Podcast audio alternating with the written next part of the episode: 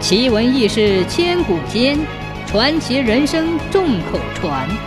千古奇谈。有一天，老方丈召集杭州净慈寺两百多个和尚，说是因为缺钱，大雄宝殿的十八罗汉还没有装金，要大家各地去化缘。十天之后，和尚们陆续回来，一算。化缘来的钱还远远不够，老方丈急得不得了。眼看清明节就要到了，这可怎么办呢？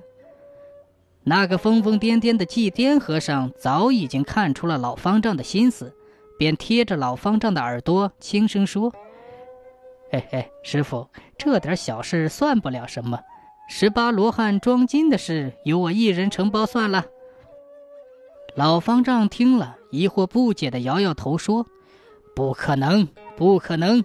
你有什么办法？”“有有，我有的是办法。”祭奠说完，转身就回到了自己的禅房。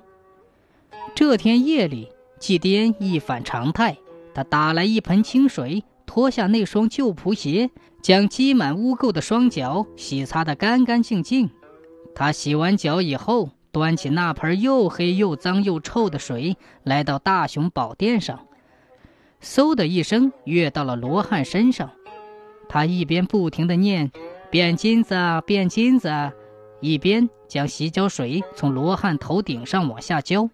浇完一个又一个，浇到最后一个罗汉时，刚巧方丈从大雄宝殿里走过。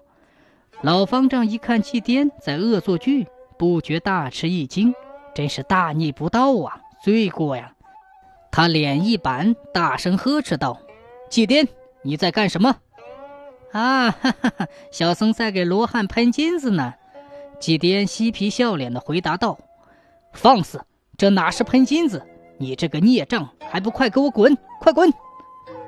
老方丈大吼一声道。一个箭步上前，夺过祭奠手中的脚盆，把剩下的洗脚水泼个一干二净，又狠命地将洗脚盆朝地上砸个稀巴烂。祭奠无奈，只得愤愤离去。老方丈见十七个罗汉被浇得浑身湿淋淋的，心痛啊，口中不停地念叨：“真是前世作孽呀，罪过，罪过，阿弥陀佛。”第二天早上。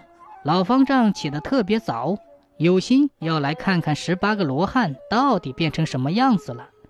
嘿，只见大雄宝殿内金碧辉煌，十七个罗汉果真穿上了亮锃锃、金灿灿的金衣裳，唯独有一个罗汉仍旧灰扑扑地站在那里。